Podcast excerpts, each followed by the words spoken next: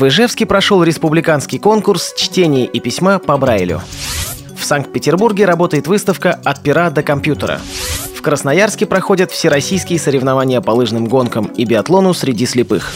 Губернатор Приангария поручил разработать проект Центра адаптивного спорта. Первый этап Кубка мира по лыжным гонкам и биатлону среди слабовидящих спортсменов завершился в Канаде. Далее об этом подробнее. В студии Денис Золотов. Здравствуйте. В Ижевске завершился республиканский конкурс чтения и письма по Брайлю. Соревнование проходило в два тура. Первый прошел в Глазовской местной организации ВОЗ на базе библиотеки для слепых. В конкурсе приняло участие 12 человек. Победителями стали Татьяна и Виктор Штейнмиллер. Второй этап республиканского конкурса прошел в Ижевске при Удмуртском правлении ВОЗ при поддержке Республиканской библиотеки для слепых. В нем участвовало 28 человек из всех районных местных организаций ВОЗ республики. В итоге Татьяна Штейнмиллер по итогам конкурса заняла первое место по чтению и третье по письму. Виктор Штейнмиллер – четвертое место по письму и пятое по чтению. Победители конкурса были награждены денежными премиями и грамотами, а все участники отмечены памятными призами.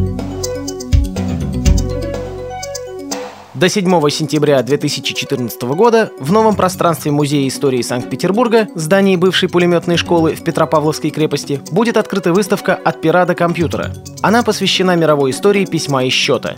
Посетителям предлагается вновь пройти многовековую историю усовершенствования счетно-пишущих предметов. Отдельный раздел посвящен истории создания систем чтения и письма для слепых. Представлена книга 19 века, отпечатанная унциалом, первым линейно-рельефным шрифтом для незрячих, изобретенным в 1784 году. Общепризнанную в наше время систему Брайля демонстрирует букварь 1949 года для взрослых незрячих. История изобретения письменности для слепых удивительная, захватывающая, рассказала заместитель директора библиотеки для слепых и слабовидящих Татьяна Серова. Мало кто знает, что Брайлю было всего 16 лет, когда он изобрел свой шрифт.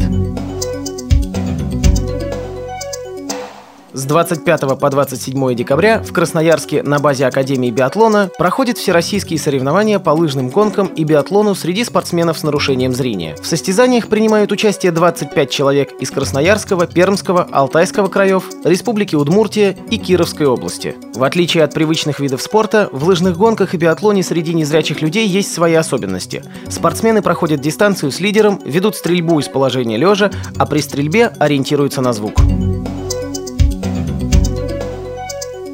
Губернатор Приангария Сергей Ерощенко на встрече с представителями Иркутской региональной организации ВОЗ поручил министру физкультуры, спорта и молодежной политики региона Павлу Никитину разработать проект Центра адаптивного спорта. Глава региона отметил, что средства на создание проекта будут привлечены из внебюджетных источников. Участок под строительство уже выделен. Вместе с тем, губернатор поручил подготовить письмо с рекомендациями по разработке программ развития адаптивного спорта среди инвалидов в муниципалитетах.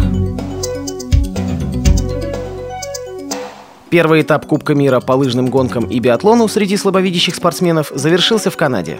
Спортсмены сборной России выступили успешно. Николай Полухин завоевал золотые медали во всех биатлонных дисциплинах – на короткой, средней и длинной дистанциях, а также заработал две бронзы в лыжных гонках – Станислав Чохлаев завоевал 4 медали, 2 серебра в лыжных гонках, а также серебро и бронзу в биатлонных дисциплинах. Елена Ремезова и Юлия Будалеева завоевали медали во всех шести гонках этапа. При подготовке выпуска использованы материалы информационных агентств и интернет-сайтов. Мы будем рады рассказать о новостях жизни незрячих и слабовидящих людей в вашем регионе. Пишите нам по адресу новости собака ру. Всего доброго и до встречи!